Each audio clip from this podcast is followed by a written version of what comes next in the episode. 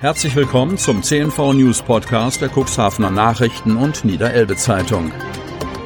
In einer täglichen Zusammenfassung erhalten Sie von Montag bis Samstag die wichtigsten Nachrichten in einem kompakten Format von sechs bis acht Minuten Länge. Am Mikrofon Dieter Bügel. Sonnabend, 15. Mai 2021. Inzidenzwert sinkt auf neun Tiefstand. Kreis Cuxhaven. Das Impfzentrum baut seine Kapazitäten aus. Die Zahl der Neuinfektionen mit dem Coronavirus im Kreis Cuxhaven ist weiter rückläufig.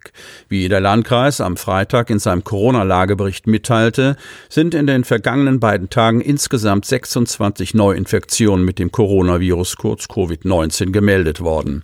29 Personen gelten hingegen als nicht mehr akut infiziert. Zudem ist ein 81 Jahre alter Mann aus der Stadt Geestland an oder mit Corona verstorben. Die Zahl der Neuinfektionen pro 100.000 Einwohner in den vergangenen sieben Tagen liegt nun bei 37,90. Das ist der niedrigste Wert im Kreisgebiet in diesem Jahr. Vor einem Monat, am 15. April, hatte die Sieben-Tages-Inzidenz noch bei 105 gelegen. Es war der fünfte Tag in Folge, an dem der Wert im kritischen Bereich um die 100 lag.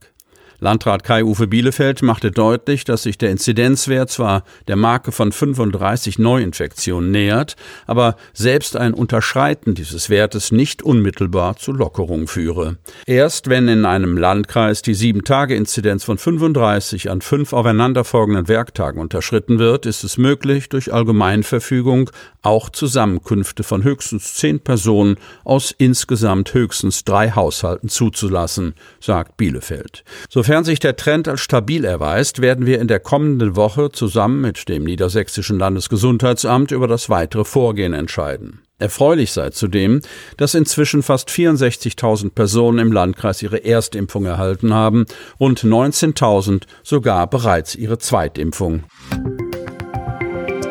Ersttermine vorerst bis Ende Mai. Kreis Cuxhaven. Das Impfzentrum baut seine Kapazitäten aus. Um etwa ein Viertel soll die Zahl der täglich verabreichten Corona-Schutzimpfungen steigen. Ob sich dieses Tempo über den Monatswechsel hinaushalten lässt, gehört derzeit allerdings zu den offenen Fragen. Obwohl die Impfkampagne mit der für heute vorgesehenen Öffnung einer weiteren vierten Impfstraße an Fahrt gewinnen wird, bleibt abzuwarten, inwieweit sich die Beschleunigung der Schlagzahl von 750 auf ca. 1000 Corona-Schutzinjektionen pro Tag tatsächlich durchhalten lässt. Die Impfstoffvorräte in den Hapaghallen, wo derzeit sowohl genbasierte Präparate wie BioNTech oder Moderna als auch der Vektorimpfstoff von AstraZeneca gespritzt werden, sind endlich. Aus diesem Grund wurden Termine für eine erste Impfung bislang nicht über den 29. Mai hinaus festgelegt. Mit Blick auf das darauffolgende Impfgeschehen, so Landkreissprecherin Kirsten von der Lied, müsse man zunächst abwarten, welche Liefertermine das Cuxhavener Impfzentrum erhalte. Die in Sachen Terminvergabe Vergabe an den Tag gelegte Zurückhaltung beschrieb von der Lied dabei als reine Vorsichtsmaßnahme. Hinsichtlich eines Impftermins, auf den nach dem Stand vom Freitag derzeit etwa 12.500 auf einer Warteliste vermerkte Landkreisbewohner hinfiebern dürften, wolle man ungern Versprechungen machen, die sich am Ende nicht einlösen ließen. Bei den Impfanwärtern auf besagter Liste handelt es sich ausnahmslos um Kandidaten für die erste Corona-Schutzdosis und nicht etwa um Zweitimpfungsempfänger. Letztere, so machte die Kreissprecherin deutlich, hätten ihren Folgetermin bereits mit dem ersten Besuch im Impfzentrum erhalten. Nach ihren Angaben hat die Zweitimpfungswelle bereits am 26. Februar begonnen. Die anfängliche Vorstellung, Erst- und Zweitimpfungen sowie die jeweils erforderlichen Ressourcen aufeinander abstimmen zu können, erwies sich wegen der auf Ministerialebene geänderten Impfabstände als nicht haltbar. Ganz passt es nicht, antwortet von der Lied demzufolge auch auf die Frage, ob die vierte Impfstraße die durch das Zweitimpfungsaufkommen entstehende Steigerung der Impflast zu kompensieren vermöge. Duner Testzentrum seit Himmelfahrt geöffnet. Dunen. Testen? Unbedingt, aber wo?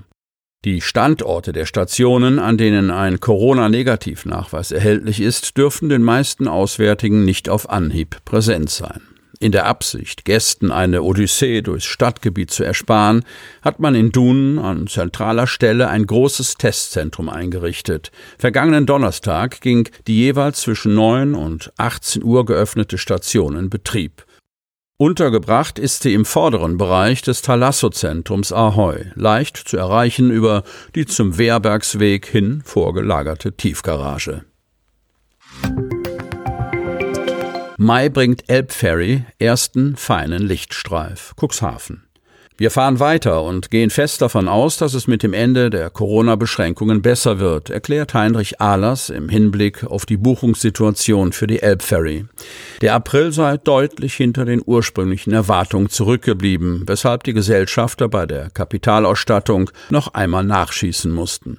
Mit Ferienbeginn in Schleswig-Holstein sei die Passagierzahl im Mai deutlich gestiegen. Dass es nicht leicht werden würde, die neue Fährlinie am Markt zu etablieren, sei den Gesellschaftern Wirtschaftern von Anfang an klar gewesen.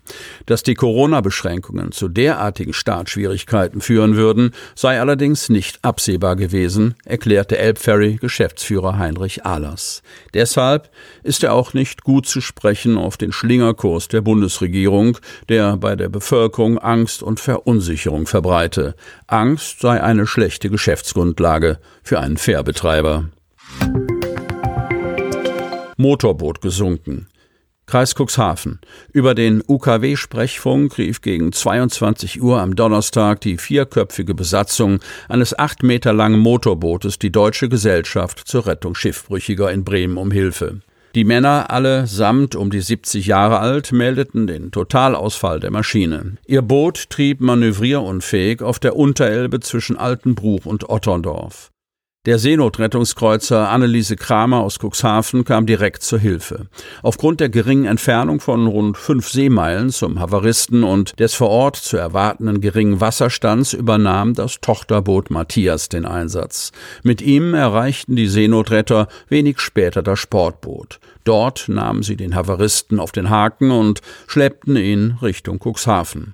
Währenddessen bemerkten die vier Männer an Bord des Motorbootes starken Wassereinbruch. Die Retter zögerten keine Sekunde. Schnell übernahmen sie die Männer auf die Matthias. Einer der Schiffbrüchigen hatte sich jedoch mit einem Fuß am untergehenden Boot verfangen. Er drohte mit in die Tiefe gezogen zu werden und trieb bereits im zehn Grad kalten Wasser. In letzter Minute konnte er sich befreien. Die Seenotretter nahmen auch ihn an Bord. Auf der Matthias untersuchten die Rettungsmänner ihn medizinisch. Glücklicherweise hatte er sich weder verletzt noch war er unterkühlt. Abgesehen von einem Schrecken blieben alle vier Männer unverletzt. Das Sportboot liegt außerhalb des Fahrwassers auf Grund, daher stelle es für die Schifffahrt keine Gefahr dar. In den kommenden Tagen soll das Boot geborgen werden. Sie möchten noch tiefer in die Themen aus Ihrer Region eintauchen? In unserem CNV-Themen-Podcast auf Tauchgang gibt's alle 14 Tage per Interview interessante Personen, emotionale Stories und bemerkenswerte Projekte aus dem Landkreis Cuxhaven direkt auf die Ohren. Damit Sie ab sofort keine Podcast-Folge mehr verpassen, benötigen Sie lediglich einen sogenannten Podcatcher. Auf den meisten Smartphones ist dieser bereits vorhanden. Falls nicht, dann suchen Sie ganz einfach in Ihrem App Store nach einem kostenlosen Podcatcher wie zum Beispiel Spotify, Apple Podcast oder AntennaPod. Selbstverständlich können Sie unsere Podcast-Folgen auch direkt über unsere Website unter cnv-medien.de slash podcast anhören. Sie hörten den Podcast der CNV Medien, Redaktionsleitung Ulrich Rode und Christoph Käfer. Produktion Rocket Audio Production.